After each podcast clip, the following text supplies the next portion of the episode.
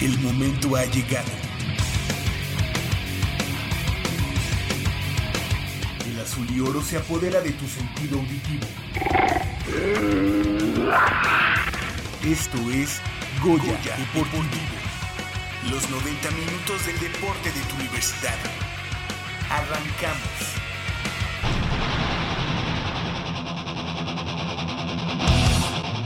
E Independiente del Valle definen al último semifinalista de la Copa Libertadores en Ciudad Universitaria.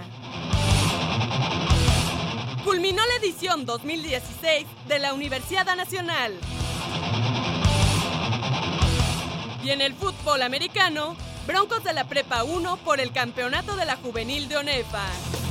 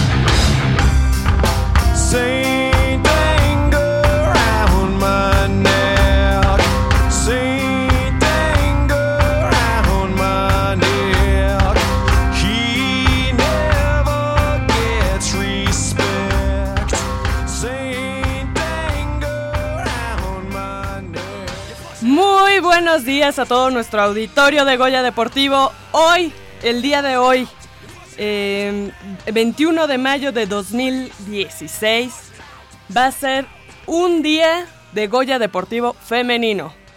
No es cierto, no es cierto. Casi, casi femenino.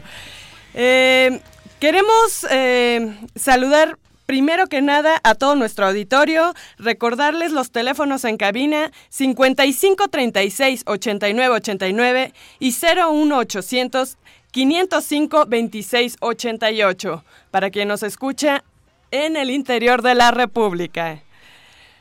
El día de hoy queremos darle la bienvenida a nuestra compañera Nayeli Rodríguez. Bienvenida Nayeli. ¿Qué tal? Muy buenos días. Pues contenta de que sea un programa un poco más de mujeres. Obviamente, ahorita les tendremos la sorpresa de quién está eh, por el lado masculino en lo que esperamos a nuestros compañeros. Pero muy contenta con muchas, eh, mucha información, entrevistas, así es que será un muy buen equipo. También nos acompaña de este lado en, en los micrófonos Paulina. Paulina, Paulina, Paulina Vázquez, perdón, se me fue tu apellido. Muy buenos días a todos, muy contenta de estar un sábado más con ustedes. Eh, mucha información, entrevistas y pues a empezar. y también nos acompaña de este lado. Chin, ya rompimos con el lado femenino. Polo, Leopoldo García de León. Muy buenos días, Polito. Buenos días, Mitch. Buenos días, chicas. Pues muy contento, bendito entre las mujeres. Y este, pues para mí es un, un honor eh, estar con ustedes. Y este, pues sí, tienes mucha información el día de hoy. Y yo creo que le vamos avanzando porque está muy interesante todo lo que el día de hoy vas, vamos a comunicarle a la gente.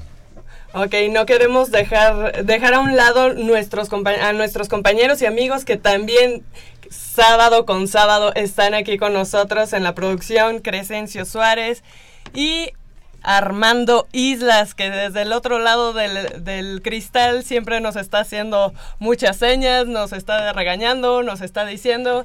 Así es que, bueno, iniciaremos este programa sin... eh, bueno, primero les reco- recordaré la- las redes sociales. Tenemos en Facebook Goya Deportivo y en Twitter arroba Goya Deportivo. Para todo nuestro auditorio, comuníquense con nosotros, cualquier duda, cualquier comentario, cualquier Crítica. regaño, crítica, pues ahí estamos, ahí estamos para lo que se les ofrezca. Oye, Mitch, este, vamos a mandarle un saludo, así antes de entrar ra- ya en tema, vamos a mandarle un saludo a nuestro ex compañero o compañerito todavía muy querido a la fecha, Emiliano Alvarado. Sí, Este, claro que sí. Fíjate que se, se rompió el tendón de Aquiles y el día de ayer lo iban a intervenir quirúrgicamente.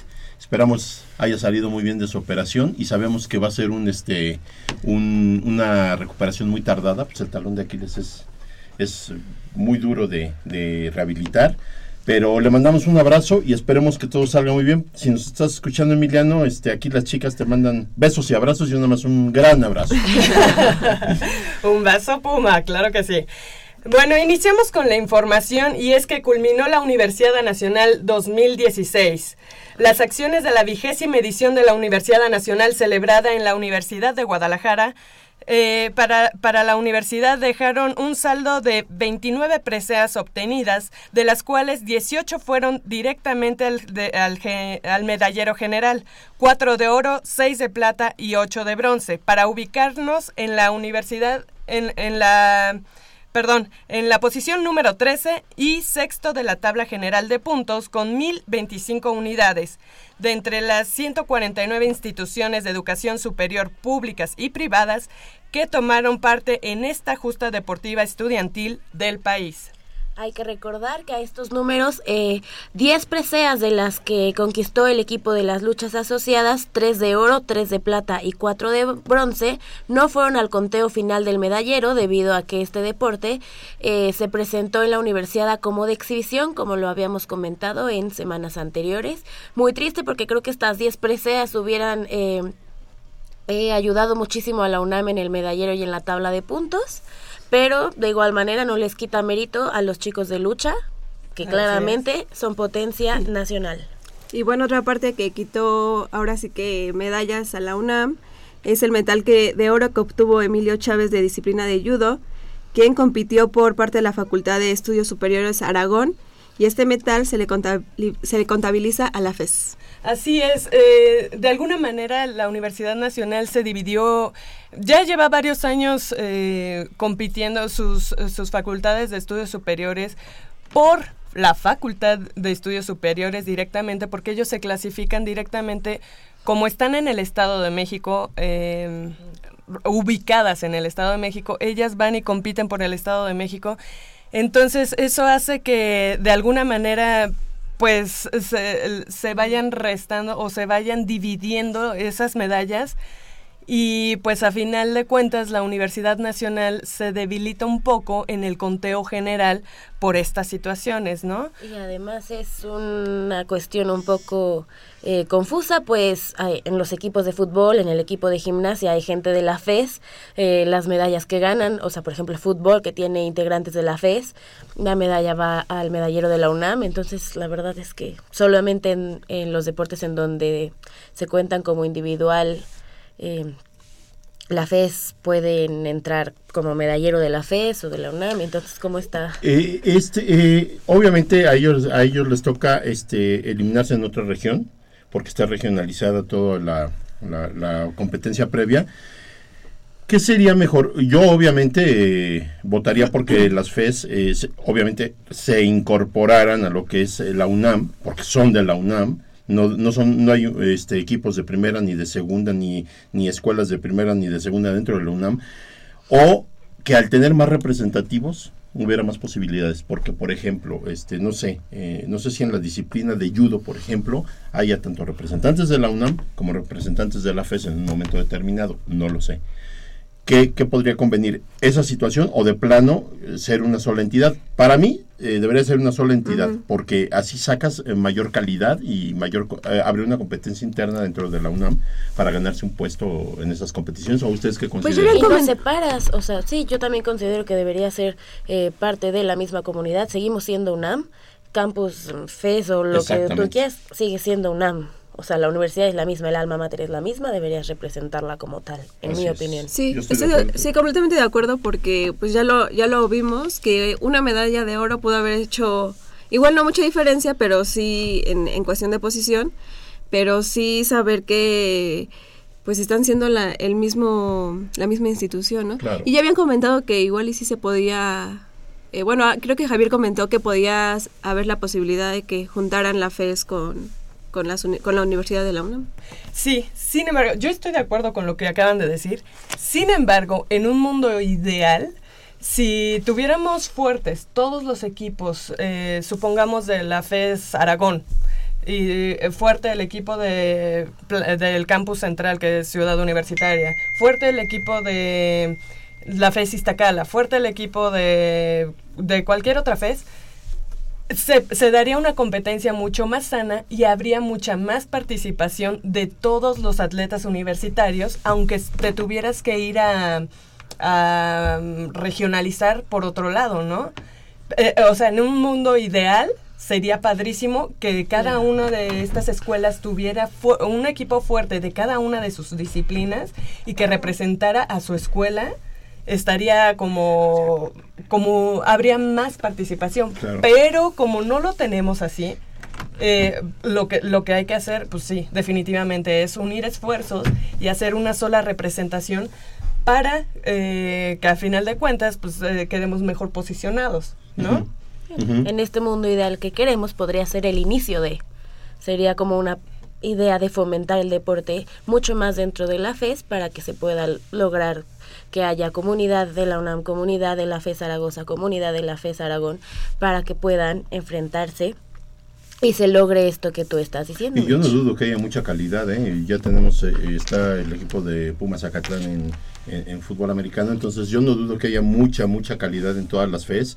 Y yo creo que no sería este na- nada descabellada tu idea, Mitch. Definitivamente ellos deberían de potencializar un poquito más todos sus deportes para que de alguna manera eh, tuviéramos eh, una presentar escuadras de diferentes planteles, pero representando obviamente a la misma institución de una manera más, más, este, más fuerte, ¿no? Más eh, competitiva. Y bueno, antes de seguir con esta excelente información, eh, les tenemos una sorpresa a todos nuestros radioescuchas, ya que tendremos pases dobles para el enfrentamiento de Pumas en Copa Libertadores, así es que estén al pendientes porque va a ser un poco antes de, de lo que tenemos planeado siempre, regalar los boletos. Así Ah. es que pongan mucha atención a, to- a todas y cada una de las cosas que estamos diciendo ahorita porque van, van a estar que vuelan esos boletos. Van a estar muy peleados. Sí, y volviendo un poquito al tema de, de la Universidad Nacional, las FES, Campus Ciudad Universitaria y todo este eh, rollo que traemos dentro, de la uni- dentro del deporte de la Universidad Nacional, eh, sí me gustaría comentar que hay, hay la disposición por parte de las autoridades de la UNAM en, eh, al menos en los deportes individuales, de que completamente todos entren por UNAM, o sea, no que no haya facultad de estudios superiores, que no haya, o sea, esta división. Y en los deportes de conjunto posiblemente este sí se queden cada uno por sus escuelas. Entonces, habrá que ver cómo cómo se organizan ya para las próximas eh, eh, eventos estatales, regionales y todo y, y- y eh, encausan a cada uno de los equipos, ya sea eh, individualmente o de conjunto. Sí, porque sí restan medallas, ¿no? A final de cuentas, para el medallero de la UNAM como institución, sí se restan medallas. No les quite, y yo, yo lo acabo de repetir, no hay, no hay escuelas ni dentro de la UNAM, no hay ningún facultad o instituto, o en este caso las, las FES, no hay de primera ni de segunda, todos somos comunidad UNAM y yo creo que sí, sí nos afecta en el medallero. Exactamente, Perdón, también. perdón que me meta. No, no, no, Ah, eh, eh, yo le doy la bienvenida aquí porque Estaba, estaba ahí escondidito. sí, sí, sí, sal- salió debajo de la mesa. es Javier Chávez, perdónenme, perdónenme. Javier Chávez, nuestro locutor estrella. No, Entonces, vale. ah, Desde aquí no hay este, estrés, pero sí algo importante que dices. Y ahora que he tenido la oportunidad de conocer las ENES, ¿no? las Escuelas Nacionales de Estudios Superiores, tanto en Morelia claro, como en León, otro. tienen este pues lugares idóneos para hacer eh, deporte y no hay que descartar que en algún momento pues ellos también vayan a representar, no sé, en este caso si a la UNAM en general o solamente a su campus, ¿no? Tanto en ES León como en ES eh, Morelia, Sí. Tienen, la verdad, unas instalaciones súper, súper funcionales. La verdad es que eso sería muy positivo, pero yo coincido con ustedes, los venía escuchando en, en el- en la aplicación. La verdad es que sería mejor que el equipo de la UNAM fuera uno y no por uno por cada uno de los campus. No todos los campus eh, de la UNAM como unidades multidisciplinarias están en el Estado de México. Hay que recordar que la FE Zaragoza es así, alcanza a estar eh, ya en los límites de la, de la delegación Iztapalapa, pero es, es, este, es Sí, es cierto, Ciudad sí, de sí. México. Y las otras cuatro, tanto Iztacala como eh, Acatlán, Cuautitlán y Aragón, están en los municipios este, conurbados. Pero sí, para mí, com- coincido con ustedes, que sería pues más eh, benéfico que fueran una sola delegación, ¿no? como eran antaño. Sí, sí, sí, definitivamente. Fíjate que este año pasó algo, algo curioso. Dentro del atletismo, eh, me pongo de pie, hubo una Claro. chica lanzadora de jabalina que es de Guadalajara, vive en Guadalajara, estudia en Guadalajara y representó a la Universidad Nacional. ¿Por qué? Porque ella estudia en línea en la Universidad Nacional. Entonces representó a la Universidad? Nacional, sí. y ahorita me, que, que mencionaste las- Ese, ese es un caso yo creo que único, ¿no? eh, pues sí, pero hay, por ejemplo, en la Universidad Autónoma de Chihuahua también ya tiene gente que no estudia en, eh, presencial, que estudia en línea y, y y son de aquí, del Distrito Federal, y fueron a representar a la Autónoma de Chihuahua. No es el mismo caso, pero también en Jabalina, hace unos años, en la Universidad Nacional, eh, había una chica que estudiaba en sistema abierto de ciencias políticas y sociales y representaba a la UNAM, obviamente. No, y se llama Michelle Ramírez. Y las escuelas de extensión, por ejemplo, yo, yo conozco en Chicago, conozco la escuela de extensión en Los Ángeles, entonces ahí hay muchos estudiantes, lo que pasa es que ahí sí les sería más difícil porque no hay un entrenador, Claro, no hay una competición como tal, claro. y entonces sí sería, Pues pero hay padre, muchos ¿no? estudiantes. Y ¿eh? volvemos al tema de que matrícula te- hay, o sea, Sí. recurso humano hay. Mucho. ¿Qué, qué estamos haciendo para que todo ese recurso humano Fíjate que me quedé pensando Sume. en todo lo que platicábamos hace una semana eh, acerca de cómo, cómo podrías este, darle la oportunidad a una persona que no, a lo mejor que no pasó el examen o que no tiene el avance académico, bueno, más bien, no el avance académico, pero no tiene la oportunidad de entrar a la Universidad Nacional a estudiar y que de todos modos la pueda representar, ¿no? Como lo hace la Universidad Autónoma de Nuevo León, que tiene más flexibilidad en su Bueno, en tiene su mucha acceso. mucha flexibilidad en, en cuanto a la Academia la Autónoma de Nuevo León. Ajá, Ese, ese es un plus. Digo, obviamente no vamos a bajar los estándares, por No. ejemplo, de los exámenes, Sí, no. pero a lo mejor como estas escuelas de extensión, no sé, digo, la verdad es que estoy diciendo algo que a lo mejor no está acorde, pero pues, no sé, por ejemplo, el CELE, que es una escuela, el Centro de Enseñanza de Lenguas Extranjeras, Sí. y que tiene muchos, este, muchas unidades, muchos, no son campus, pero son ¿Qué pasaría, con, qué pasaría ser. con los extranjeros, por ejemplo? Ellos podrían... Y yo te voy a decir por qué, este, Javier, yo, yo cuando estuve tomando el curso de fotografía ahí en el CELE, este, había muchos muchachos y les, les eh, facilitaban ahí mesas de tenis de mesa y algunos de ellos yo los llegué a ver que se llegaban en shorts y tomaban sus clases, se salían y se iban a correr. Sí. O sea, tienen número de cuenta de la universidad, ¿eh? Tienen número de cuenta de la universidad desde el momento en que están O los estudiando en el CELE. intercambio académico. Exactamente, entonces hay mucha gente, o sea, eh, eh, eh, como ya Digo, lo la verdad es que no reiterando sería- lo que dice eh, Mitch, No, material, no sería multitudinario, o sea, realmente no hay mucha gente así. no, pero claro, abres otra pero opción abres más. opciones. Pero ¿qué pasa si un día se te presenta un caso así? ¿A poco le, le cerrarían las puertas? No, Yo creo que no, ¿verdad? De hecho, no sé si se acuerdan que hace unos tres años o cuatro años, eh, en el equipo de Pumas EU se enroló un jugador que venía de Canadá, si no mal recuerdo, y era del CEPE, del Centro de Enseñanza para, para Extranjeros. Él había jugado fútbol americano allá. Se enroló, lamentablemente, al momento de que ya iba a llegar la, la temporada, él tenía que regresar a, a Canadá, pero pues pudo haber sido una opción este como jugador, ¿no? Ah, Hay Claro que recordar que la UNAM es incluyente, ¿eh?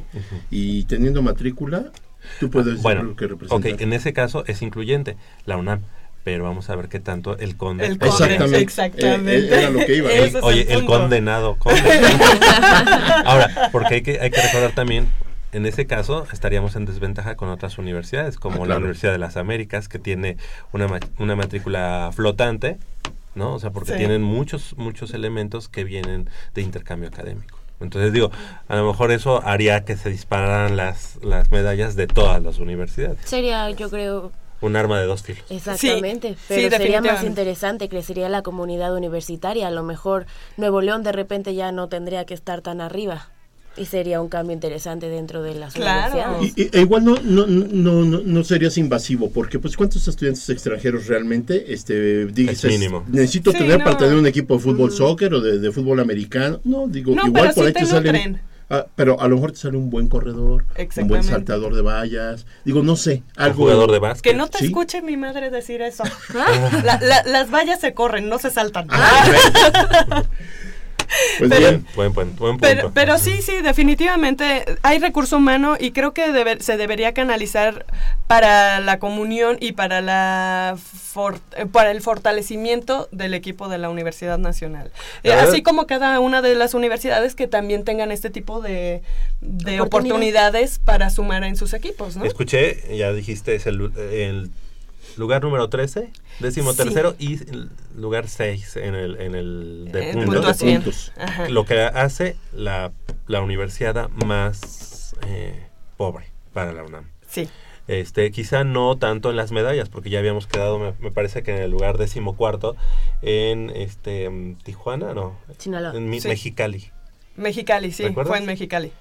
Ya Hace- tiene- en ya el tiene algunos años. 2003, creo que fue 2002. No, yo fui a 2000, 2005. Yo fui a 2002 en Saltillo.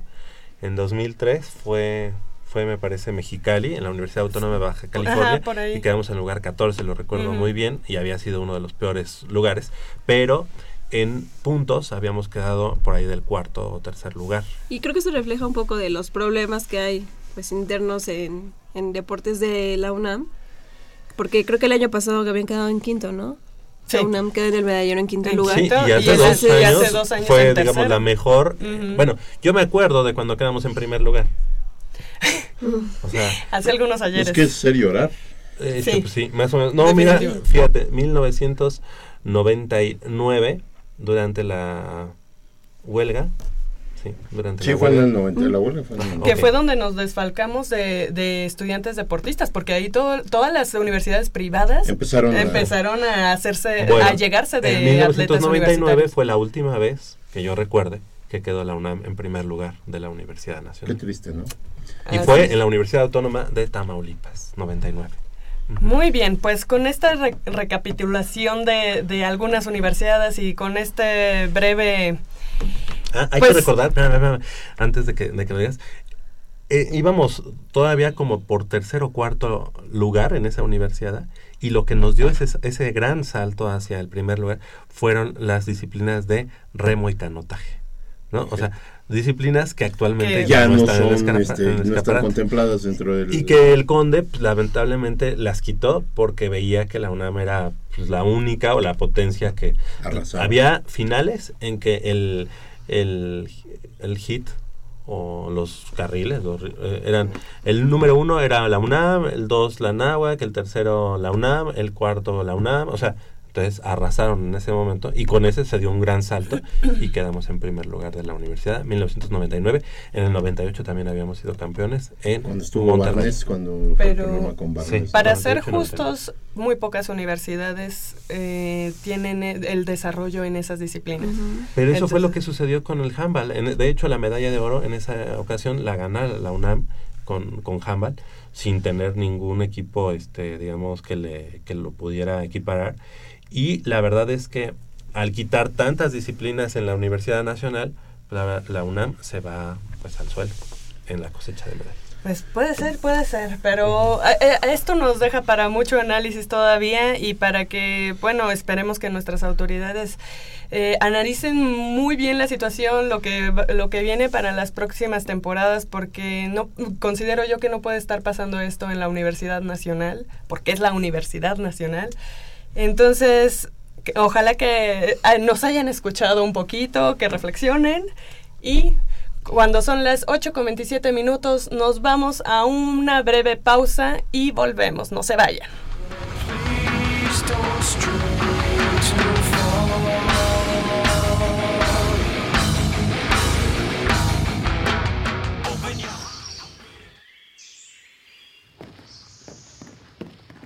Vengan, es por aquí. Con cuidado para no despertarla. Pero si ya son las ocho. Shh. A las tres arrancan, muchachos. Rífate, Pedrito. Con esta tiene que caer. Despierta, dulce amor de mi vida. Chale. ¿Pero por qué nos moja? ¿A qué mujer no le gusta que le lleven gallo? Pues a todas, pero no cuando escuchan Goya Deportivo. Los sábados en la mañana tienes una cita y no querrás que nadie te moleste. El cuadrante ensordece con el rugido del felino.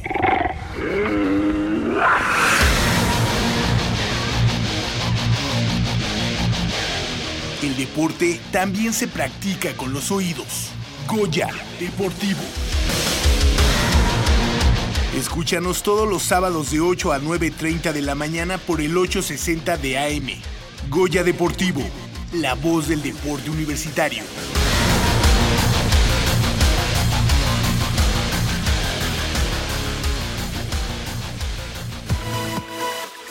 Cuando en Goya Deportivo se ponen curiosos, los expertos contestan.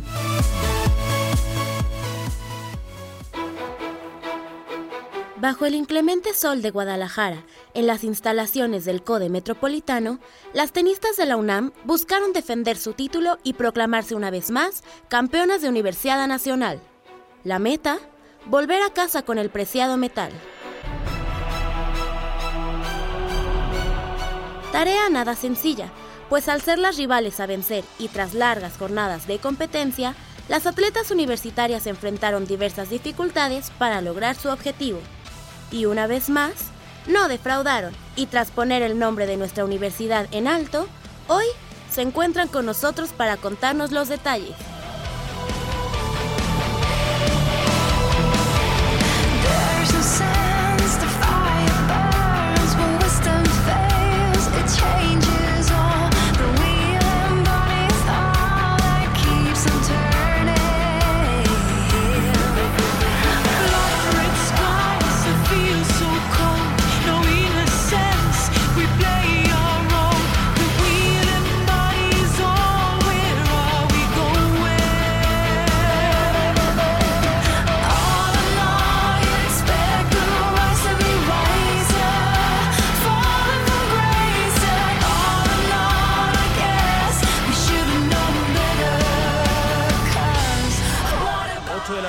30 minutos. Estamos de regreso aquí en Goya Deportivo 55 36 89 89 con cuatro líneas a su disposición. Y bueno, pues nos da mucho gusto en esta mañana presentar a mm, pues dos conocidas ya de Radio Universidad, dos conocidas de Goya Deportivo y que bueno, nuevamente nos eh, llenaron de orgullo allá en la Universidad Nacional de la Universidad de Guadalajara.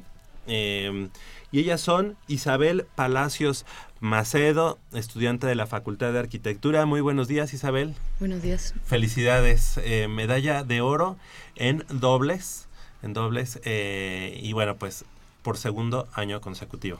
¿Cómo te, cómo te sientes? Pues bien, estoy muy contenta. Me da mucho gusto regresar aquí con ustedes para platicar. Oye, has de decir, pues nada más me traen cuando traigo las medallas, pero no, vamos a, des- desde que estés en la etapa regional, vamos a hablarle a, a- a Isabel, pero nos da mucho gusto, la verdad es que estuvimos siguiendo de cerca, este, Armando Islas Valderas estuvo por allá y nos mantenía set, set por set, punto por Ah, punto, sí. nos venía platicando y eso nos, la verdad es que este tenemos como tenemos un chat que es bastante polémico a veces pero también bastante este ilustrativo ahí los, los íbamos siguiendo punto por punto y desde aquí desde México recibían la mejor de las vibras y también nuestra compañera y amiga Úrsula Castillejos Corso que hoy dijo no pues hoy vengo de, de invitada me quedo allá afuera hasta que sea el momento ¿cómo estás Úrsula? buenos días Hola, muy buenos días.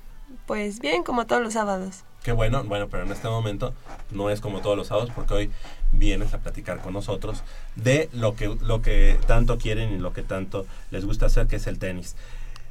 Segundo año consecutivo, eh, Úrsula, en la que, en la que tienes la oportunidad ahora de estar en dobles con Isabel, se llevan el, el oro, pero tú ya también te habías llevado otros oros en dobles, me parece, mixto, y, y las medallas de plata en lo, en lo individual. Y también en femenil, con Claudia. Sí, la primera. Ah, sí, ah, Sí. perfecto. Platícanos de esa trayectoria en dobles y de esa trayectoria en eh, individual.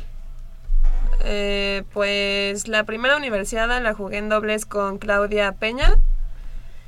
Eh, Cierto, es la chica que era de, Guadal- es de eh, Guadalajara. no, de Oaxaca. ah, ok. Es de Oaxaca. Sí. Ajá. Y ya la segunda fue con Dani Vargas. Eh, y ya las últimas dos con Isabel. Y en singles, pues. Pues no sé qué decir. Eh, han sido cuatro medallas de, de plata también para Ajá. en singles. Muy exigente contigo eres, pero pero bueno. Como Una- cualquier atleta. Sí, pero Sí, una medalla de sí. plata, a final de cuentas, también eh, eh, pues, lleva tras de, de ella un trabajo importante. Entonces, bueno, Sí, pero cuatro años consecutivos ya. Pues ya hay algo más, ¿no? ya te exigías más. Pues sí. Muy bien, bueno, y en el caso de dobles, ¿cómo, cómo le hacen para compaginar esto? Es decir, no trabajan previo, no, se- no entrenan previamente.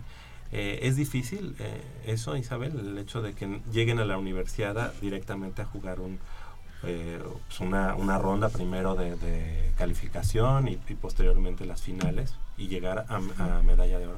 Sí. Creo que la, la primer pregunta sería, es difícil que con alguien que no conoces propiamente en, en la cancha llegues y te presentes a un juego y, y empieces a ganar, a ganar y llegar a una medalla de oro. Es lo que quise decir. no. De las dos formas lo entendí. Em, pues el año, bueno, este año se me hizo muchísimo más fácil que el primer año. La verdad sí sentí la diferencia, no sé, Úrsula, tú qué sentiste, pero el primer, o sea, el año pasado nos conocimos como dos veces antes de ir a Nacional. Entonces sí es difícil porque el dobles es una cosa en donde tienes que acoplarte muchísimo a la persona y entenderte muchísimo, haber muchísima comunicación. Entonces el primer año pues lo logramos, pero pues sí fue eh, fue descubrirnos en la Ujú. cancha y ya este año pues ya nos conocíamos y ya fue mucho más fácil jugar como jugamos nosotras ya conociéndonos previamente. Sí cambió muchísimo este año. ¿Por qué no entrenan juntas? Yo no sabía. O sea, a mí me dicen dobles, yo dijo, entrenan juntas un rato, entrenan ahí. Bueno, ni siquiera en el WhatsApp se tiene. Claro, ya, ya, ya, ya llegamos a eso. ¿Por sí. qué no, no entrenan juntas? Pues cada quien entrena por su parte y luego también, bueno, para mí es difícil entrenar a veces, no siempre voy a, a entrenar a las canchas de la UNAM. Entonces, pues sí, como que cada quien encuentra su, sus huequitos para jugar por su parte. ¿Y qué Pero- comple o sea, vaya, no entrenan juntas, pero qué complemento tienen una de otra para poder ganar dos medallas de oro sin, sin estar juntas más de, digamos, ya una vez a la semana? Pues no sé cómo le hacemos. Em, pues creo que O sea, todos los que juegan dobles se tienen que conocer o no necesariamente. Pues no necesariamente, ya lo estamos viendo. Es que depende mucho, porque el dobles es mucho de estrategia y de, por ejemplo, yo lo considero que es, se juega en la red. Si no lo juegas en la red, es muy difícil que lo puedas ganar. Y muchas, muchas parejas o muchas niñas les da miedo la red. Entonces creo que por ahí es algo pues que tenemos porque yo, o sea, yo me la vivo en la red y me sé cruzar muy bien eh, y ella aguanta muy bien de fondo. Entonces es lo que, bueno, yo siempre le pido a ella, aguántame de fondo hasta que yo me pueda cruzar y, y definir o hasta que la otra la falle, ¿no? En ese caso. Y yo siempre estoy buscando estar en la red todo el tiempo. Y también el estar en la red a las otras niñas las apanica. Y más cuando tienen a alguien que, que se sabe mover en la red, porque entonces es como, ah, tengo que cruzar mucho la pelota para que no se me meta. Tengo que estar muy al pendiente para ver cuándo yo la callejoneo. Tengo que elevar la pelota para que no la agarre. Entonces están más pensando y más al pendiente de eso que de que cuando no, no se cruzan o cuando no se suben a la red, tienes toda la cancha para, ay, pues la paso, la paso, la paso, la paso. Tienes más juego. Y entonces creo que nosotras cerra- le cerramos ese juego y las presionamos de esa manera. Sí, y Pero se entendieron de- de- a- desde la primera vez, se entendieron muy bien su, su plan de juego, vamos, su función dentro de la cancha. Pues sí, el año pasado creo que sí fue un poco caótico porque porque, pues no sé, o sea, eh, pues no, no, no habíamos entrenado juntas, no sabíamos bien qué onda. Entonces, pues no sé, yo siempre a todas las parejas les pido lo mismo. O sea, aguántame hasta que me pueda cruzar. Pero al principio como que, como que no están acostumbrados a que haya alguien que se esté moviendo mucho en la red.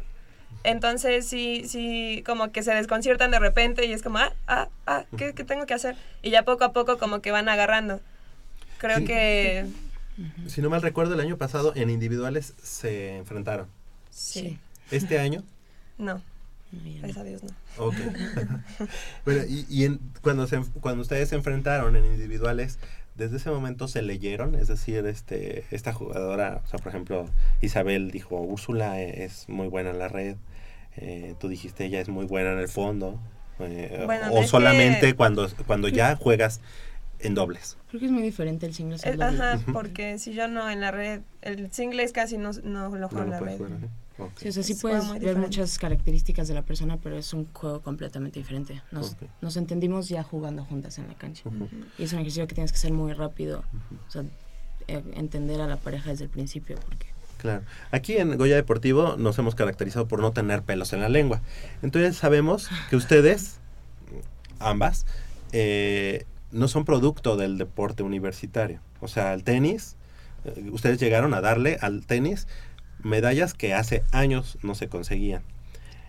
Eh, ¿dónde, ¿Dónde iniciaron ustedes? ¿Dónde, dónde eh, aprendieron todo? ¿Y cómo llegan al equipo de la universidad? Isabel. Em, bueno, yo empecé desde muy chiquita, como a los cuatro años empecé a jugar tenis en el Deportivo Chapultepec. Y pues toda mi vida jugué ahí. Y cuando entré a la, a la universidad, alguien me platicó que... pues, Entraste directo a la facultad. Sí, entré, sí, entré a la Facultad de Arquitectura y alguien me platicó que, que había estado jugando en el equipo de, del tenis, que, hay, que había entrenamientos y me llamó mucho la atención y fue a preguntar y ya ahí Pero tú seguías jugando este tenis en ese momento. Pues no, yo lo abandoné unos años, Ok. pero pues siempre tengo ese gusanito de regresar y regresar por la escuela y por muchas otras cosas como que mm, me cuesta regresar, pero pues sí, o sea, lo dejé un rato, pero ya ahorita ya. En tu caso, eh, Úrsula. Pues yo empecé en un club que se llama Berimbau, que queda allá por mis ¿Lo más verdes? Sí. Y de ahí fui cambiando como de club, estuve como en todos los clubes habidos y por haber del Estado de México. Y bueno, yo ya cuando entré a la UNAM, yo ya había decidido, pues ya, enfocarme en los estudios, dejar el tenis. De hecho, ya lo había dejado, ya llevaba como, creo que ocho meses sin agarrar la raqueta. Y fue una niña que se llama Andrea, Andrea Flores, que estaba en el equipo, me contactó por Face y me dijo, ah, Octavio de tenis, le gustaría hablar contigo, que porque te quiere reclutar. Y yo, no, la verdad no me interesa. Y, y ya, y después de como unas semanas me habla Octavio y me dice, no, pues mira, soy el profesor de tenis, quiero, mm, me gustaría que estuvieras en el equipo, están tales torneos. Y yo, no, la verdad no me interesa, ahorita no quiero jugar. Y ya después me volvió a hablar en otra ocasión y me dijo, no, en verdad estamos muy interesados. Eh, tal niño me habló de ti, que, que juegas muy bien y pues me gustaría. Y mira, si tú llegas este año, es la Universidad Mundial en Rusia, si llegas, eh, bla, bla, bla. Y, ya de- como que dije, ¿Rusia? Oh, ok, está bien. y, y ya fue así como decidí regresar. Fíjate que el desgaste físico que yo he visto que ha tenido Úrsula, eh, eh, eh, bueno, no, no me ha tocado tanto contigo, sí, sí ya cubrí un poco la universidad del año pasado, pero este no. Pero las universidades anteriores, el desgaste físico que ella ha tenido a mí me sorprende, porque ella em- empieza con los singles y después con los dobles y a veces se te Hay empalman. triple ronda. Ajá, y se le empalman los juegos y son juegos que a veces duran tres horas o hasta más, ¿no? Y de repente termina un juego y tiene que estar ya jugando el de la otra modalidad y, y la verdad a mí sí me impresionó la, la, la resistencia que tienes a la hora de estar jugando y este... y Pero no, no, me- ninguno fue de tres horas, ¿verdad? El año pasado El sí. año pasado sí. Fue cuartos y semifinal y creo que semis de dobles. el mismo día. Ajá. Entonces, y la este, semifinal sí fue de tres horas. Ajá, no puedo hablar de este año porque este año no me tocó, pero sí, este, sí creo que es impresionante como para el hecho de que no estés teniendo una preparación física como deberías tenerla y este y, y llegar con un eh, empuje pues, espectacular. ¿Qué, cree, ¿Qué crees tú que te ha faltado en el singles para poder dar ese pasito al primer lugar? Honestamente, creo que pues preparación. Porque porque igual, o sea, no sé, lo voy a decir, pero no entreno mucho. La verdad es que no. Este año no había entrenado nada hasta hasta el día que fue el, el primer partido del regional, hasta ese día agarré la raqueta. Y fueron dos semanas antes del, del nacional. Y, y ya, o sea, esas dos semanas sí estuve entrenando bastante. Pero pues ya, o sea, sí fue como, pues bueno. Bueno, entonces estás consciente de lo que te hizo falta para ahora, para llegar, digo, no sé si en los años anteriores cómo estuvo la situación, pero al menos este año sí sabes, bueno, tal vez no me preparé y tal vez no te puedes exigir tanto a ti misma. Pero bueno, es que aparte hubo un poco de mentalidad porque ya, o sea, como llevaba tres años perdiendo la final, como que sí, este año fue como, ay, güey. O sea, ¿otra vez? ¿O ahora sí? O sea, ¿qué onda, no? Fue la misma rival. No, fue otra. Y fue la niña que le gané el año pasado en semis. Pero sí, como que entró un poco la mentalidad.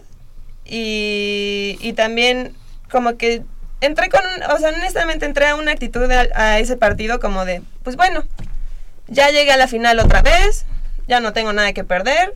O sea, no estoy bajando mi rendimiento de años anteriores, pues ya pase lo que pase.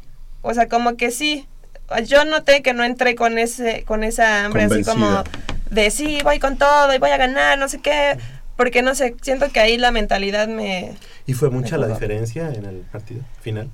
Pues sí, o sea, es que jugó muy bien. Esta Gio jugó, jugó muy, muy bien, con tiros muy buenos. Y siento que sí se notó, pero igual siento que si yo hubiera entrado con otra actitud, hubiera sido diferente.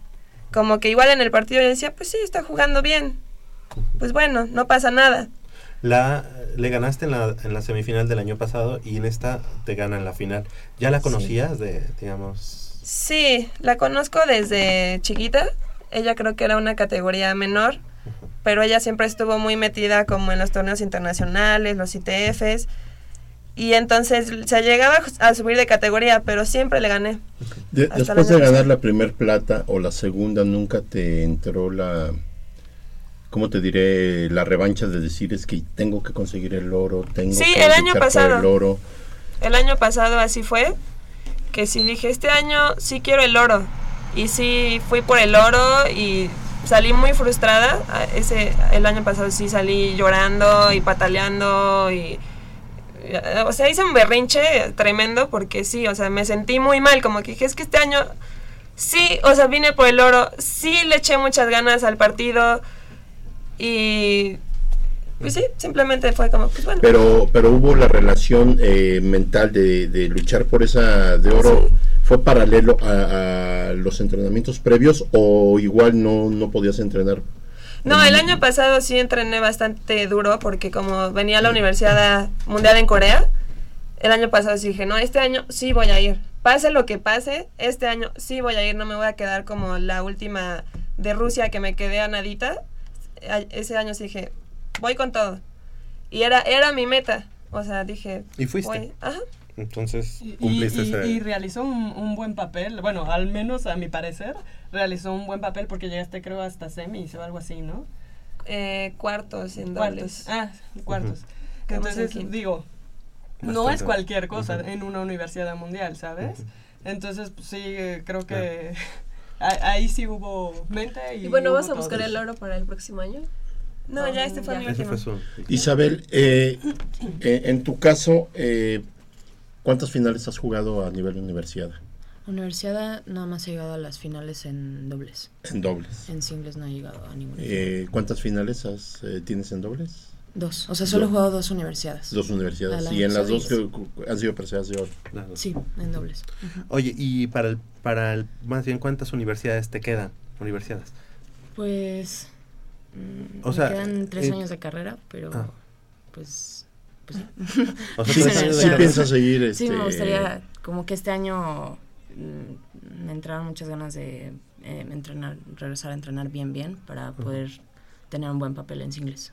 Oye, y por ejemplo en singles, ¿qué fue lo que te faltó o cómo te sentiste o cómo te has sentido con respecto a, bueno, más bien los dos años? O sea, ¿han habido diferencia? ¿O te has quedado en la misma, en el mismo, este, en, no sé, en semifinales? En la misma en- instancia, digamos. Eh, no, em, los dos, el año pasado creo que quedé en octavos de final y este una ronda antes, pero pues sí, yo también estoy como en un caso parecido en el que pues el entrenamiento es el que falta completamente. Se, se nota muchísimo cuando entro a la cancha en, en singles, como no tengo toda esta, eh, no he jugado torneos, no he estado entrenando bien, entonces no tengo esta, el como match play que uno tiene en la cancha de tenis y pues es lo que me falta Yo, en el singles. yo noto un poquito así como que las veo como un poquito tristes, como que no les convence todavía. eh, o ¿qué, qué, qué pasa? No les siento el entusiasmo por estas, estas etapas que han dejado de, de jugar. A lo mejor, digo, voy a decir una tontería, a lo mejor ya no es lo que ustedes esperan o ya no es lo que ustedes quieren, o me equivoco, o han sido situaciones adversas que no tenemos por qué este, juzgar ni mucho menos, pero no les veo así como que, ¿qué pasa? Es, es difícil asimilar, por ejemplo, en el caso de Úrsula, este, que no ha logrado el oro, eh, en tu caso, que esos dos años que decidiste dejar el tenis, es, eh, yo sé que es difícil retomar cualquier deporte, pero ya no hay el entusiasmo que había en un principio, ya no existe esa ilusión, digamos. Pues bueno, Eh, o sea, en mi caso, digo, yo estoy muy contenta de ganar el dobles, me da Ajá. muchísimo gusto y siempre Claro. tener una medalla es maravilloso, pero Claro. soy muy consciente que mi nivel no es el que yo tenía de niña. Yo, o sea, eh, la verdad sí lo abandoné un rato y sí es, pues sí es triste llegar a un torneo y ver que no tienes los mismos resultados que antes, pero no, estoy muy contenta. Yo estoy muy muy contenta con la Claro, medalla. estás solo- satisfecha. Oye, que y, me y- falta, y ¿no? tiene que ver, obviamente, la, la carrera, ¿no? Claro. Claro, sí es, pues es difícil eh, combinar los dos, pero creo que es un esfuerzo que, eh, por lo menos en mi caso, yo creo que sí tengo que hacerlo porque combinar las dos cosas es maravilloso, es muy enriquecedor. Perfecto. Sí, eh, yo creo que también influye mucho que el tenis es un deporte que eh, a los 18 años prácticamente, si no das el salto a profesional, se acabó. O sea, ya no hay más partid torneos importantes porque están los nacionales hasta 18 y menores y son y son torneos muy padres porque es- van niñas de toda la república que ya conoces, no sé, te relacionas, hay nivel. Después de eso, ya no hay nada. Es o te hiciste profesional O o de plano ya mejor dedícate a socialité o torneitos por ahí, pero ya, o sea, ya no es Además como de que en México entonces- no hay la, digamos, la cultura, ¿no? De, del tenis como tal. O la verdad es que está re- relegada como tantos otros deportes. Sí, exacto. Entonces ya como que terminas esa etapa y dices, pues ya. Hubo Ajá. un boom O sea- aquí en México del tenis. Sí. Sí, hubo muy fuerte. Cuando Rafael Osuna, cuando este... Marco Osorio, Lavalle. No, y antes de ellos, este, Antes. desde este, ¿cómo se llama? El que se casó con la Miss Universo, este, Raúl... Raúl Ramírez. Raúl Ramírez. Ramírez, sí. Hubo un boom tremendo. Tú veías en las calles de México a los niños jugando con raquetas de tenis. En las calles los llegabas a ver. Porque fue Oye. una época dorada del tenis mexicano. Oye, Polito, pero ahí yo, digo, yo difiero, este... Estamos hablando de los ochentas, algo así, ¿no? Más o Sí, menos. pero ahí difiere un poco, eh, digo, eh, para, para muestra basta un, un botón, ¿no? Llega el Super Bowl y ¿qué ves en las Sí. calles? No, a lo que voy es que este boom sí duró un tiempo y te voy a decir qué pasó. Eh, un fenómeno que se dio en los clubes fue el aumento de los chicos Mm, eh, que se iban a... Yo, yo tengo el caso de unos vecinos que ellos juegan fútbol, estaban en el club asturiano y en cuanto llegó el boom del, del tenis, se cambiaron al tenis. Y así como ellos muchos, dentro de los clubes, eh, hablo, no, no- estoy hablando. Entonces, eh, yo creo que de ahí muy poco se logró, porque era ya tanto el material humano que practicaba ese deporte que se pudo haber conseguido. nada. De ahí salió un Lavalle, salieron Sí, los, todos los- lo- los la otros siguiente generación, ¿no? Pero ya después del Lavalle se acabó el tenis Sí, aquí exacto. en México. Y también influye mucho las asociaciones y las federaciones porque no están, no están motivando a los chavos. Ahorita el tenis está teniendo un... Se está yendo para abajo a nivel nacional, pero muy cañón, muy cañón. Y yo lo he notado porque yo me acuerdo que cuando yo jugaba, o sea, eh, los nacionales había hasta calificación. O torneo de calificación porque eran tantos los niños que querían ir que no cabían en el draw principal. Entonces había calificación para entrar a este draw. Ahorita creo que entras y hasta ahí vais porque no hay no se llena el draw principal. Y también me acuerdo cuando yo estaba chica que la Asociación del Estado de México, el presidente nos motivaba. Era como, ok, al primero y segundo lugar de cada categoría, al final del año, los vamos a llevar a X lugar. Y a mí me tocó ir tres semanas a Barcelona a la Academia de Luis Bruguera y dos semanas a un torneo en Los Ángeles, todo pagado. Entonces como que dices, hoy, o sea, quiero estar ahí, Ah, quiero sí, sí. viajar, quiero hacer esto. Sí, fíjate, yo de hecho tuve este, mis conocidos, un, buen- muy buenos amigos que viven en Estados Unidos, por cierto, la familia Baraldi, Luis Baraldi, este, sus dos hijos eh, terminaron por practicar el, el fútbol soccer. Ellos eran tenistas y ni con, digamos, ni con la asesoría de su padre y de su madre, que también es una tenista, no recuerdo Claro. el nombre, este, pudieron eh, lograr llegar a, a destacar en el tenis o alguno de ellos eh, hacer algún pinino dentro del tenis. No, Luis Baraldi es de los últimos también, el papá es de los últimos que me acuerdo que haya destacado más o menos Sí, en el sí tenis recuerdo, mexicano. claro. Pero sí falta Oye. mucha difusión y mucha Sí, y cultura del tenis. últimamente, cuando cambió el presidente, entró ahorita el que está como presidente en la federación, que no sé cómo rayos llegó ahí, que solo se robaba el dinero. Ya no había viajes, ya no había patrocinios, ya no había nada para, para nosotros. Eso que casi nunca pasa. Sí, Eso. y entonces ahorita llegó a la federación y ya digo, ya. Estás hablando de otro país porque Ya Sí, vale. aquí no. creo que- Oye, oye Isabel, eh, ¿qué, necesi- qué le- qué necesitarías o, por parte, digamos, de las autoridades de la Universidad Nacional, en este caso? Eh, o sea, lo que no está de tu lado, lo que no está del lado de tu, de tu cancha, digamos, este, para que el próximo año te veamos a lo mejor en las finales de, de- de- de individual. Pues bueno, creo que más bien sí depende completamente de mí, que me ponga a entrenar muchísimo. Pero pues sí, que siga, que siga habiendo acceso a las canchas de tenis y que siga habiendo gente que vaya a entrenar. Pero sí creo que depende más de mí, El que nivel vaya. de los entrenadores es... eh, Pero lo tú tienes tu entrenador, digamos, externo. O sea, entrenas en No. el... No, te digo, ya, ya no, no entreno. Ah, ok. O sea, Pero vas cuando entreno voy a, a entrenar con Octavio Vázquez Ah, ok. en Ciudad Universitaria. Sí. Hay, eh, digamos, ahorita que, que termina esta, digamos, esta generación hablando de, de Úrsula, eh, vienes tú, digamos, como que la carta fuerte de la universidad. ¿Quién más está por ahí en, en el tenis de la universidad que tú consideres puede, puede llegar? No sé, acompañarte a lo mejor en, en, en dobles. Sí, estaría muy bien. Sí, pero- este. ¿No? estaría bueno. Pero pues. o metemos a la no. maestría Úrsula. También eso estaría también. Pero pues no hay, ahorita de la gente que entrena eh, de niñas no hay gente que llega a la universidad, según yo. O sea, son ustedes dos y son producto del deporte, digamos, externo a la universidad. Esperemos que el próximo año pues, eh, vayas a la universidad en individual, obviamente, y que en dobles, pues, por ahí, no sé, alguien, hay que llevar a alguien, no sé. ¿Le puedo entrar yo? Ah, no. Ya- ya- ya- claro, puedes sí. entrar, pero- Ajá. Bueno, pues, ¿y tú un- una, una maestría, Úrsula? ¿Nada? Ya es Pues, complicado. Pues la verdad no sé. Sí lo estoy pensando, pero... Digo, no por el hecho de ir al tenis, ¿verdad? No piensas en una maestría porque sigues, porque vas a seguir este, En universidad. en universidad, pero... Sí, no, pero lo pensé, pero ahorita que estaba en Guadalajara, eh, pero tal vez en la Watch. Ah, en, en Chihuahua. Sí, o sea, no me iría a vivir allá, la haría en línea. en línea. Pero sí, hablando con una, una compañera que de ahí, que fue Ah. justo porque le estaban haciendo masaje. Ajá. que llevaba todo su equipo y ya yo de broma les dije, ay, no me, no me puedo cambiar a su universidad cinco minutos, no sé qué. Y ya me dijo, no, pues sí, cámbiate, en verdad.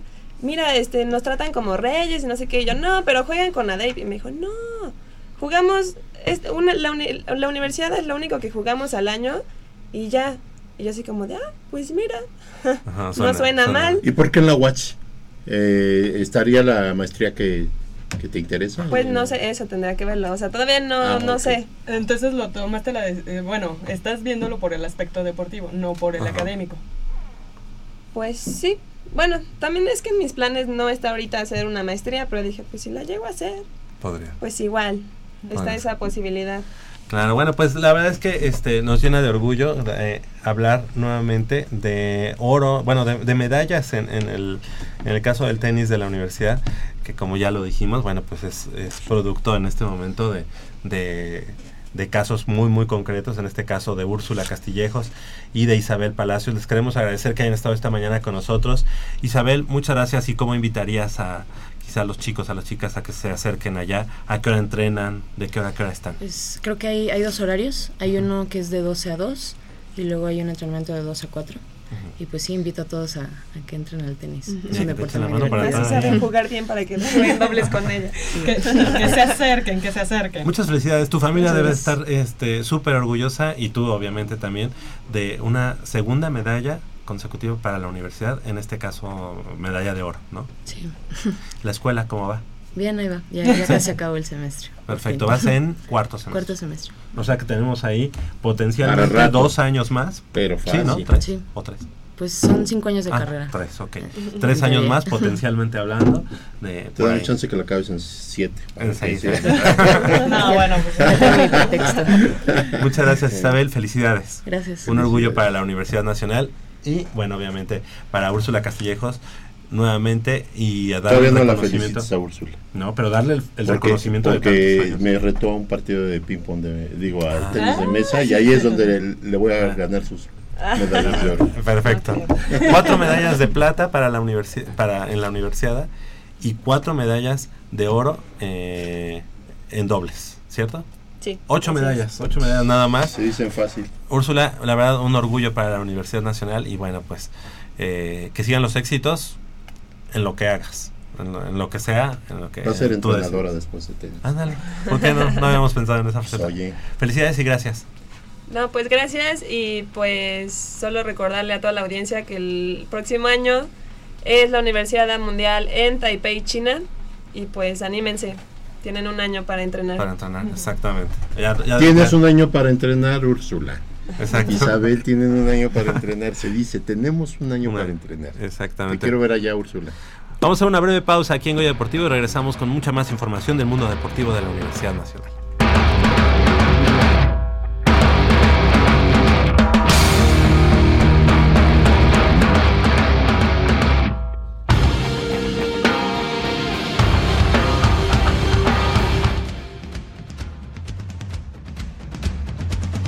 El deporte vive en nuestra máxima casa de estudios. Más de 40 disciplinas diferentes, cientos de deportistas, una sola voz. Goya Deportivo.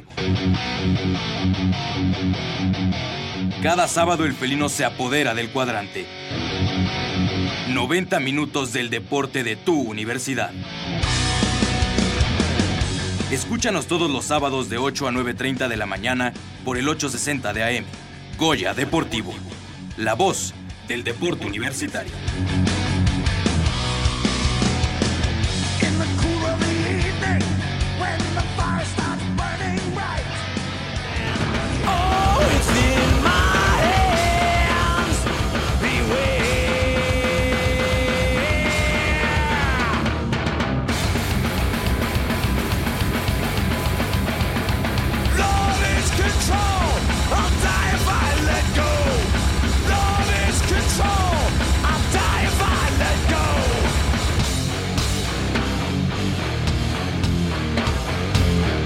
Nueve de la mañana con dos minutos estamos de regreso aquí en Goya Deportivo. Y bueno, pues la semana pasada Oye, se, te- se- se olvidó, se nada más rápido. Ajá. Este, eh, mencionar a las chicas de, De fútbol. Pumas Fútbol Femenil que Medalla ganaron de la oro. final Medalla a, de oro. ti- a las Tigres de la Universidad de Nuevo León. Ni más ni menos. Ajá, ni más ni menos en un, en un encuentro que en, en un principio fue bastante difícil. Pero las vamos a tener, las Sí, vamos a las tener aquí. Y que además, que el, el año pasado fueron ellas mismas quienes la sacaron, sacaron a las Pumas Sí, en semifinal. en semifinal. Fíjate. Sí. sea, cobraron, revancha. cobraron revancha. Oye, Sí, sí, la, sí. la semana pasada platicábamos con el coach eh, Rubén Darío Ramos eh, del- Sí, de los Leopardos de la Prepa número 8 y bueno, pues venían como líderes invictos a la semifinal. Teníamos en el tintero ahí al coach Carlos Sánchez de la Prepa 1 porque pues los dos eh, era una semifinal netamente universitaria. Y bueno, lamentablemente en esa ocasión solamente pudimos hablar con el equipo líder invicto. Han de pensar, y ahora como no, como no pasaron, pues ahora vamos a hablar con, con los Broncos. No, No, no, no. realmente los teníamos desde la Sí, semana fue- pasada. no fue casualidad. Ajá. Y fíjate, los, los Broncos de Prepa 1 dan la campanada, pero no es una campanada porque la verdad es que se ha trabajado mucho, mucho ahí en las bases, eh, mucho que se tiene que hacer ahí, han picado piedra y le damos las gracias al coach Carlos Sánchez, también egresado de los guerreros aztecas. Muchos ex guerreros aztecas están ahí este, trabajando en las bases, en la juvenil. Y bueno, el coach Carlos Sánchez. Muy buenos días, coach, gracias por tomar la llamada. Gracias, buenos días, ¿cómo estamos? Muy bien, coach, pues muy, muy orgullosos del equipo de los Broncos de la Prepa número uno, un, un equipo muy aguerrido, un equipo en el que pues ustedes han picado piedra junto con el coach Alejandro Cifuentes, a quien también le mandamos un saludo. Eh, y coach, pues después de dejar en el camino a los líderes invictos, a los Leopardos de la Prepa número 8 en la semifinal, Ahora, el día de hoy, en punto a las 19 horas, allá en el, en el campo, en el estadio Joaquín Amaro, se enfrentan a los centinelas del Cuerpo de Guardias Presidenciales. Coach, ¿cómo ve el partido y cómo se sienten los, los broncos que ya, ya son unos ganadores? Mira, este, eh, ¿cómo se sienten los muchachos? Motivados. Motivados, este, nunca habíamos llegado a una final. Eh, llevo 18 años allí en la, en la preparatoria y pues bueno, es la primera vez que, se llega a una final. Eh, se ha trabajado bastante eh, desde diciembre, en trabajo de gimnasio, este, trabajo de campo. Bueno, somos pocos, pero muchachos muy, muy aguerridos y, y con ese deseo de- del triunfo. ¿Cómo veo el juego? Eh, difícil, difícil como, como todos los juegos, eh, ya que en temporada nos, nos ganaron 35-0, eh, pero bueno, o sea, no hay, no hay imposibles. No vamos a... Claro, era, era lo que iba, coach. Eh, en el primer partido de temporada regular, ustedes cayeron ante el equipo de los centinelas de Cuerpo de Guardias Presidenciales 35-0.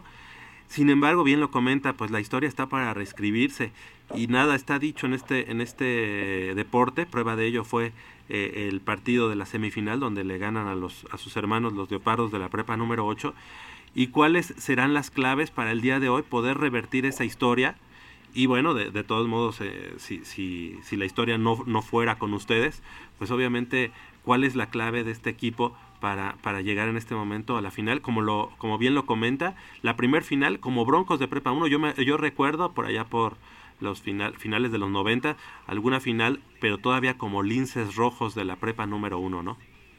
Así es, sí, sí, eh, era cuando todavía eran, bueno, cuando se hacían los semilleros de, de equipos de Liga Mayor, de guerreros. Exacto. Sí, este, la clave, pues simplemente nada más concentración, no cometer errores y este, ejecución es lo, es lo que nos va a dar, es lo que nos va a dar este, el triunfo. ¿Cuántos jugadores tienes, eh, coach, en la Prepa número 1? Tenemos este, cu- 29 jugadores. Caray, son, son eh, justos lo- los, los jugadores que, que se necesitan. eh, se van a enfrentar a un equipo que debe de oscilar por ahí de los, no sé si 40 jugadores, como es el equipo de Centinelas. Sí, sí, este, realmente hacemos un plantel pequeño, registramos este, 42, 43 jugadores, pero debido a que eh, por, por decisión de los padres de que van mal en la escuela, pues bueno, los, los sacaron, ¿no? ya que lo primordial para nosotros también es lo académico. Y este, sí, por eso nos quedamos con, con poquita gente, pero yo creo que es lo suficiente, lo suficiente para, para este, pues, para demostrar. ¿no? Claro, son 11 contra 11 a final de cuentas en el partido. Y bueno, coach, pues hoy en punto a las 19 horas tiene una cita ahí con, con, la, con la historia, ¿verdad? Así es, así es, este, no te creas, sí es, hay un poco de nerviosismo, pero también hay, este, tengo la seguridad eh, de que los muchachos han demostrado eh, tener el temple, tener la- la- las agallas, tener el corazón. eh, Correcto. Coach, pues le queremos mandar la, el mejor de, la mejor de las vibras, el mejor de los éxitos, deseárselo para usted y para todo el staff y obviamente para, para sus jugadores. Esperemos, esperemos que, que podamos estar festejando eh, un campeonato, el primer campeonato como Broncos de la prepa número uno, el plantel de, de, de Xochimilco. Y bueno, pues eh, enhorabuena por lo que han logrado. Creo que es un, un paso importante para, para este trabajo que están, que están realizando. Eh, sus jugadores clave, coach. Mis jugadores híjole, eh, me comprometen. Todos. Mis jugadores claves son, son los 29 jugadores, ¿no? Este, todos han, han sido este, han sido importantes, todos han sido han tenido su granito de arena.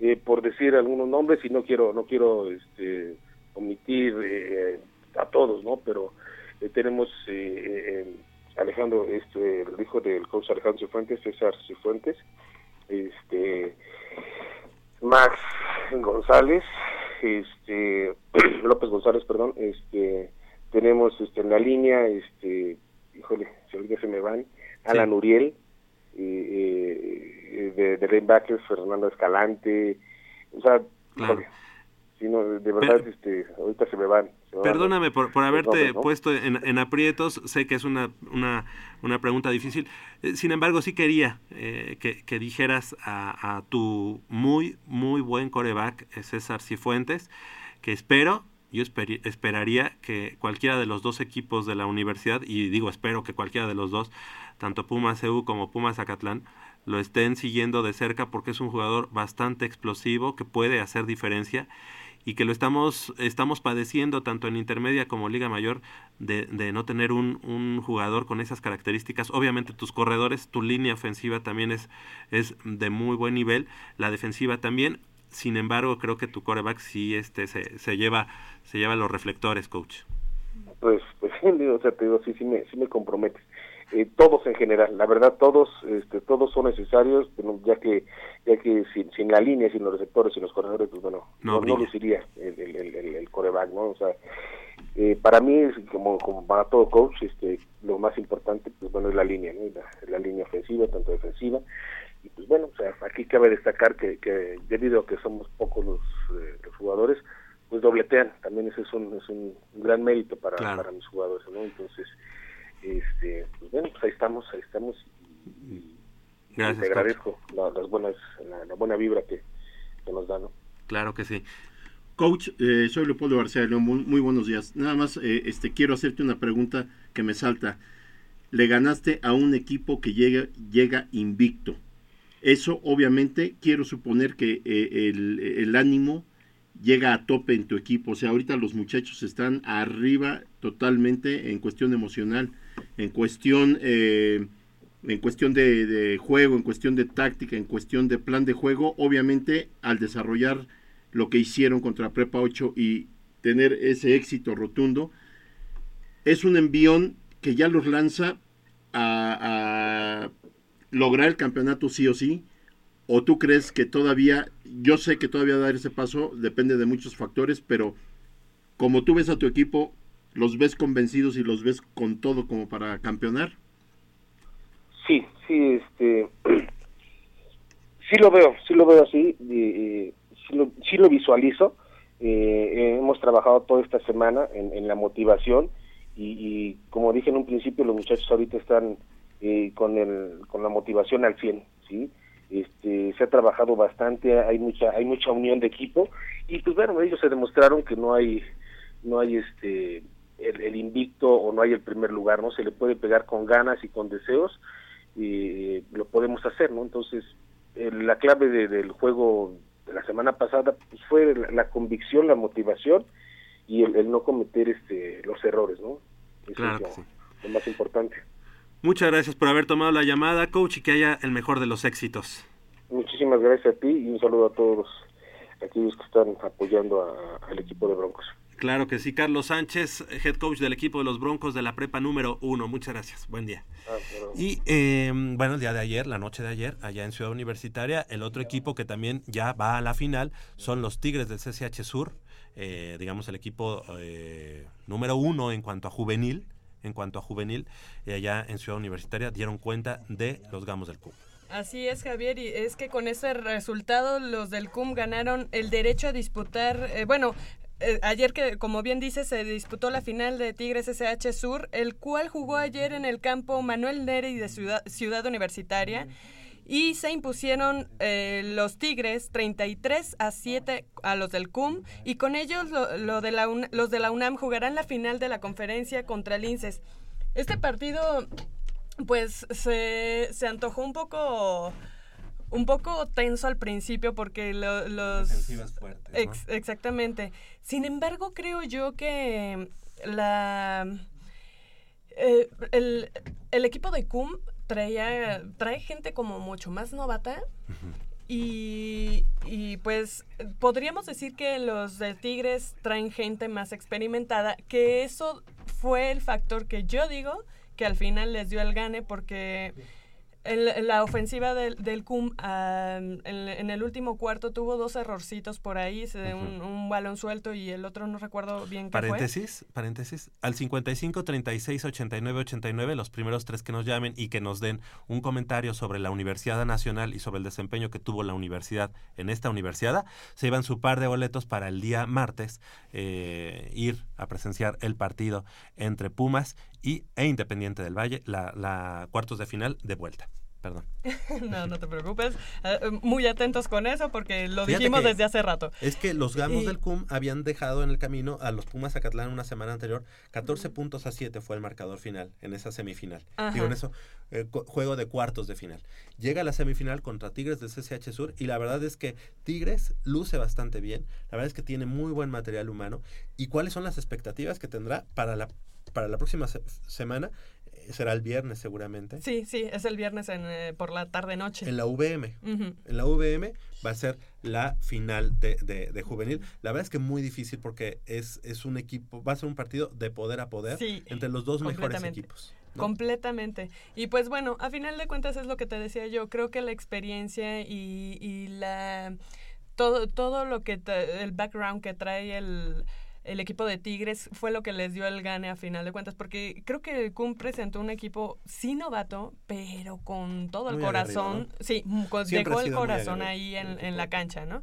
Entonces, este, bueno, a ver, a ver qué tal se ponen las cosas el próximo viernes. Ya estaremos platicando El sábado. el sábado de, de- del resultado. Próximo viernes, punto, eh, las 19 horas, allá en la VM Campus Lomas Verdes, pu- este, le- linces de la VM, recibiendo a los Tigres del CCH Sur y dos equipos que lle- llegan invictos, ¿no?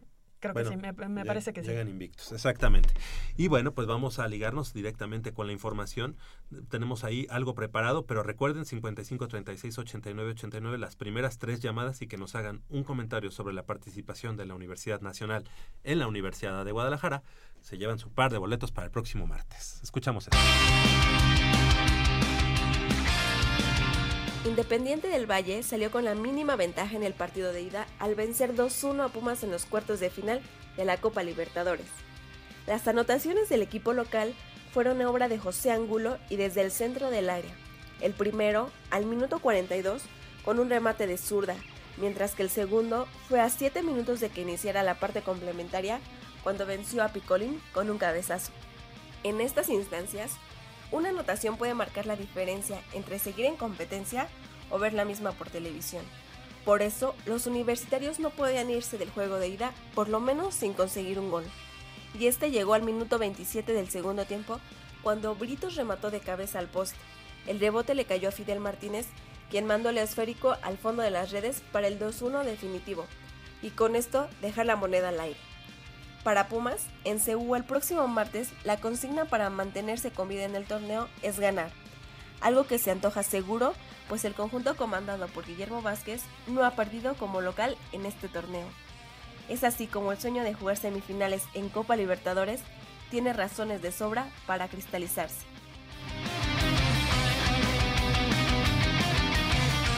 Para Goya Deportivo, Nayeli Rodríguez.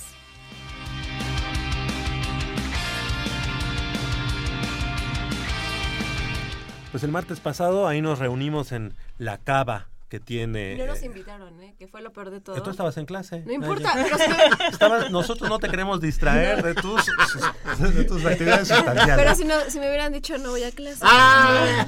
¿Sabes cuál es problema? Yo- estamos enojadas. ¿Por Yo no tenía ese- Pues porque no nos invitaron. No, mira, yo, me- yo me fui de gorrón a la casa, a la cava, perdón, que tiene el señor este Polo Vázquez, Polo García de León, perdón, Polo Vázquez, Polo García de León. No, ¿sabes lo que sucede? Es que como no tengo ese canal, yo dije, ¿a quién, a quién este, acudo? Le dije, Polito, ¿te puedo caer? Sí, con mucho gusto. Ay, ahora. Ni quien le ¿En serio? Y armamos una tertulia Puma ahí, pero platícanos, eh, Polito, ese partido y lo que viene para el partido de- del próximo martes. Eh, Pol- señor Polo García de León y Nayeli, Nayeli eh, Rodríguez. Híjole, creo que tú lo viviste junto conmigo. La verdad es que fue un partido muy sufrido en el que realmente nos pudieron haber dejado eliminado, nos pudieron haber eliminado ese día. Fue muy angustiante ver cómo Pumas hubo un- una parte del encuentro en el que, pues, o varias partes del encuentro donde no se, no, no, no nos brindó el fútbol a- al que, al poco fútbol que ha dado este semestre. Eh, nos tuvo muy, muy nerviosos. Eh, nos dimos cuenta, creo que yo ya les había hecho un comentario de que este equipo era muy peligroso, muy rápido. Y lo Pero demostró. es como rápido, no tiene tampoco mm, mucho profundidad. Ajá, tanta profundidad. Creo que la velocidad es lo que le ayuda Sí. y lo que hizo el sus dos goles. Más sin embargo, fíjate, sin tener tanto, como tú lo observas, no tener tanto fútbol probablemente, pudo haber sido un marcador de escándalo Sí, el, sí, que, sí. el que nos pudimos haber llevado. Porque hubo un momento de desconcentración de los Pumas en el que si no nos metieron otros dos goles, fue uno por un poste y otro por una intervención del Picolín, muy acertada. Porque yo ahí eh, en la intervención del Picolín se cantaba el tercer gol y luego el poste hubiera sido el cuarto gol. La verdad, esos momentos fueron angustiantes. Créanme. Oye, yo Polo, lo pero tú estás dejando de lado la que tuvo Peritos. Ah, claro. Y el penal que no le marcó. Eh, ahí iba, porque precisamente iba a aplicar la de el que perdona pierde. Ujú. Nosotros tuvimos, a- antes de todo esto, que Britos tuvo la más clara del partido de cualquiera de los dos equipos y el arbitraje que ya sabemos que es tendencioso, que siempre va a ser favorable a los equipos sudamericanos, en donde no se le marca un penal eh, a favor de Pumas que le cometen a Matías Britos. Esto nos sabemos que los equipos mexicanos eh, tienen que luchar contra el arbitraje, contra muchas este, eh, anomalías que se puedan presentar en el camino. Ya lo vimos en una Copa Sudamericana, en una final con Boca Juniors. Entonces, el partido en sí, si tú me preguntas del partido, sí fue angustiante. No vi una superioridad de Pumas. No la vi tan marcada del equipo de Independiente, más sin embargo tuvo más llegada que nosotros. Y lo que es, lo que es este un poquito para preocupar es que definitivamente los goles de estos de- del Independiente son, este, digámoslo así, no, de- no puedo decir culpa, pero sí era eh, sobre la marca de Darío Verón. El jugador más experimentado de nuestro equipo es el que propicia con sus fallas los dos goles del Independiente. Uno eh, que deja, le ganan muy fácil la espalda y el segundo le vuelven a ganar la espalda en un cabezazo, donde supuestamente debió haber estado también asistiendo Luis Fuentes, pero él ya fue. Yo aquí en México eh, vislumbro un partido difícil en, en esto que te voy a decir. Difícil en el aspecto de que Independiente va a venir a encerrarse y a querernos contragolpear. Es a base de su velocidad. Y si Pumas no nos hace, eh, hace recordar eh, lo que hace seis meses eh, éramos la mejor ofensiva, éramos una ofensiva letal en la que teníamos cuatro anotadores invariablemente. Si Pumas no hace sentir ese peso, yo podría decirte que confío en que ganemos, pero va a ser igual angustiante. Ojalá no se dé así, ojalá Pumas salga eh, a darnos otro tipo de, partido. Pues yo creo que con el partido del, de el martes, Pumas o el equipo de pues, el equipo comandado por Guillermo debe darse cuenta de los errores que se cometieron, eh, los quizás los pocos aciertos que tuvieron para aquí tener la localía, bueno, que en el conjunto de la localía darse cuenta de todo lo que pasó, pues no tengan tanto problema en resolver el partido. Que sí creo que Pumas eh, podría voltear el marcador eh, quizá no con tanta facilidad, pero sí con mayor desempeño a comparación de el e- del Yo le partido de Ecuador. apuesto, no sé ustedes qué opinen, a los primeros 15 minutos que jugó Pumas contra Táchira, Así que fue un vendaval, Pumas, Ajá. muy rápido, este, llegando por las dos bandas. eh, Pero ojalá, acertando, Javier. pero oja- y Acertando. ojalá se conecte nuevamente Luis Quiñones, que la verdad lo vi muy, muy bajo de juego, muy eh, desencanchado. Sí. Y algo importante, este, el del próximo martes, es el partido quizá de no del año, porque lo que nos resta va a ser más importante, pero sí del primer semestre, el partido más importante que tiene Pumas. En muchos tiempos. En, muchos años, sí, en muchos años, en muchos años. ¿Sabes por qué? Porque a partir de ahí viene un descanso y ya con esa nueva directiva que acaba de llegar al equipo del Pumas la tarde de ayer, eh, Exactamente, se abre la posibilidad, importante. se abre la posibilidad para que se, se- digamos que Pumas cierre filas para que se contrate a lo mejor por ahí algún refuerzo para la semifinal y final. Eh, ¿Por qué no, no soñarlo así? ¿Y por qué no pensar en el campeonato más importante de la historia del- de, nuestro? Claro. Yo te voy a decir algo. Boca Juniors, a, a partir del día de ayer, ya, se, ya, ya busca tres refuerzos. Boca Juniors ya calificó, ya hasta eh, salen nombres de los tres refuerzos que quiere el Boca para las instancias finales de la Copa Libertadores. Y en cuanto a- al nuevo patronato que, va a representar al, equipo, este se retiran cinco o seis elementos, eh, Jorge Borja, Paola Rojas Hinojosa, Alfonso Quintana Caguaje, Carlos Slim Domit y Andrés Conesa Labastida. Si quieres, vemos a, a los que llegan. Y, Y vamos- llegan, ajá. Porque yo conozco al señor Represas. Ajá. Eh, digo, tuve la oportunidad de trabajar para Nestlé yo cinco, Sí, cinco años. eh, te iba a preguntar Ajá, precisamente. Y él fue el, el, pues, dire- director de, de Nestlé por muchos años. Y la verdad, me da mucho, mucho gusto que esté en esta nueva directiva el señor Represas. Qué, bu- qué bueno que lo menciones, porque eh, tú, tú conoces a, a esta persona, este, de nombre nada más conocemos a, yo por lo menos nada más conozco a Emilio Lozoya, que estuvo en el gobierno federal, eh, y a Héctor Slim, que es hijo de Carlos Slim, Y que es el presidente actualmente de Telmex. de Telmex. ese, ¿verdad? el- ajá. Porque es el que, el que había estado con eh, Inbursa. Así es. Y ahora es el otro hijo, porque el año pasado estuvo Carlos. Carlos, Slim Domit. E- Y, y- y- y atención con lo que envuelve a Pumas. Se van dos patrocinadores importantes. Vamos a ver qué patrocinadores ¿Tú llegan. crees que sí se va a Banamex? Eh, Pues dicen que ya se fue junto con este Ica. Bueno, Ica- pero Ica estaba casi asegurado. ¿no? Bueno, Por la- Ica pasa por un momento muy difícil, que yo creo que ahorita lo que menos... eh, Ahorita, ¿qué te parece si, si, si pensamos en quiénes podrían ser los, los, este, los patrocinadores? Ok. Marco Antonio Rojano González felicita a Úrsula e Isabel por su participación y por su cosecha de medallas para la universidad.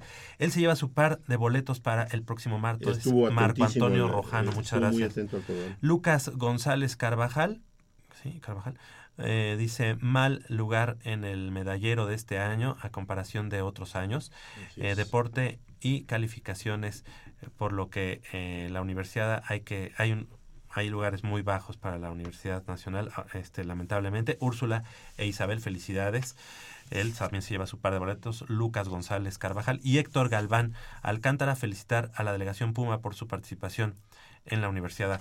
Más dice sobre todo. Muchas gracias Héctor Galván. Ellos tres se llevan su par de boletos para el próximo martes y se va a entregar a partir del lunes. Del lunes to- todo el lunes y el martes no. Solamente el lunes en la Dirección General de Actividades Nada más el lunes, Deportivas porque el de martes va a ser temprano el juego. Creo que tengo que tener Dirección del deporte 7.45. universitario.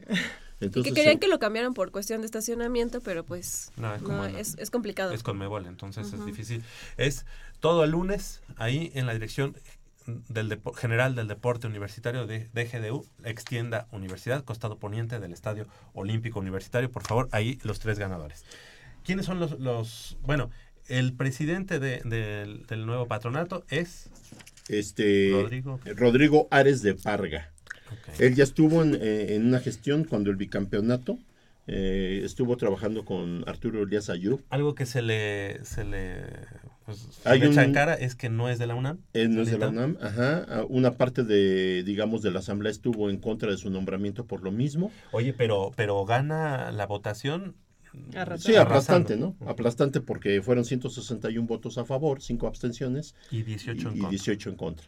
Entonces es una, digamos, aplastante. Eh, esta, esta persona, el único, digamos, eh, una anécdota no muy, no muy halagadora es que tendrá que limar asperezas con Guillermo Vázquez porque fue con quien tuvo problemas muy fuertes al grado de que pudieron haber llegado a los golpes en esa, eh, en esa ocasión.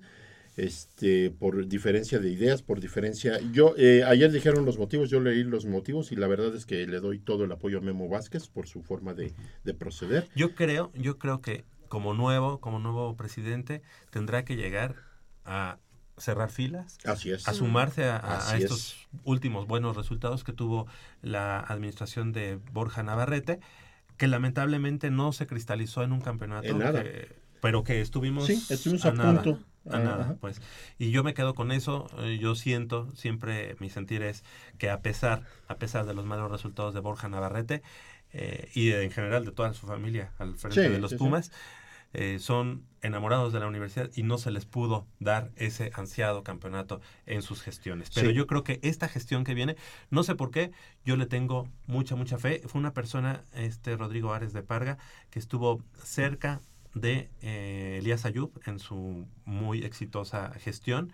Es gente conocida por parte del ex rector de La Fuente y del ex rector Narro. Entonces creo que ese es la, yo el lado positivo que le veo. Sí, claro, Ah. porque sí, sí, sí conoce las entrañas del club, sí conoce cómo se, se trabaja dentro de la UNAM, cómo se trabaja dentro del club. Y los cinco patro, bueno, los cinco partes de, su- de- de- de la asamblea Son muy importantes, Son muy ¿eh? importantes. Son muy ¿Quiénes importantes porque nuevamente? Emilio Lozoya Talman que estuvo él en el gobierno. ¿no? estuvo en el gobierno, sí. Eh, creo que fue director del ISTE. Así es, así es. Ramón Neme Sastre, Carlos Eduardo Represas de Almeida, que Neme es eh, Sastre es de un laboratorio, de, es el presidente de de Genova. Genova Lab, Genova. Lab. Y Héctor Slim Seade, digo, no necesita presentación esta familia, que también sabemos que sí tiene un apoyo irrestricto, le da un apoyo irrestricto tanto a la universidad como al equipo de fútbol soccer. ¿Y quién más? Y son todos. Ah, Eh, lo, lo que sí te quiero hacer notar rápido es que todo lo que envuelve a Pumas es muy, tú lo acabas de decir, es muy importante y tenemos que eh, confiar en este nuevo patronato porque se acercan tiempos muy importantes para el equipo y para la institución. Eh, recordar una, que esta nueva, este nuevo patronato tiene a su cargo la- los patrocinios que vengan para Pumas. Sabemos que Pumas parece ser que en números no andamos muy bien. Y sobre todo, que ahorita Pumas va a tener un receso, si pasa la siguiente ronda, tiene un receso en donde podrá reforzar al equipo. Y no obstante todo esto que, que- hablamos del patrocinio y de los nuevos eh, agentes del patronato, se comprometieron a reestructurar, a seguir trabajando con la cantera del club. Eso se me hace muy importante y dejarlo en el tintero, Javier. Todavía ya lo aseguran, dicen que Pumas abandona definitivamente los domingos a las 12 para irse a los viernes a las nueve y media de la noche. Ok, muy, muy buena noticia. El señor Represas, ahora presidente del Consejo Directivo de Bombardier. También una buena compañía, entonces ya me, me estoy imaginando, eh, no, no, pero no, no, no, no, no. me estoy imaginando quiénes podrían ser los patrocinadores nuevos de Pumas y por ahí eh, no, no descartes a Telmex. Ah, caray, pues, Telmex bien. Inbursa por ahí. 9 de la mañana con 30 minutos, estamos llegando al final de esta emisión. Nos despedimos. Michelle, gracias. Un gusto, Javier. Hasta luego. Beso, Puma. Gracias, eh, Nayeli. Gracias, esperemos una victoria de Pumas. Gracias, Polo García de León. Muchas gracias, Javier. Esperemos el martes ya asegurar nuestro pase a semifinales. Gracias a Paulina Vázquez, Beristain, también a Armando Islas Valderas y a Crescencio Suárez en la operación de los controles técnicos. Yo soy Javier Chávez Posades, les agradezco el favor de su atención, no sin antes invitarlos y recordarles que el próximo sábado en punto de las 8 de la mañana tenemos una cita aquí con 90 minutos de deporte universitario, deporte de la máxima casa de estudios en Goya Deportivo. Hasta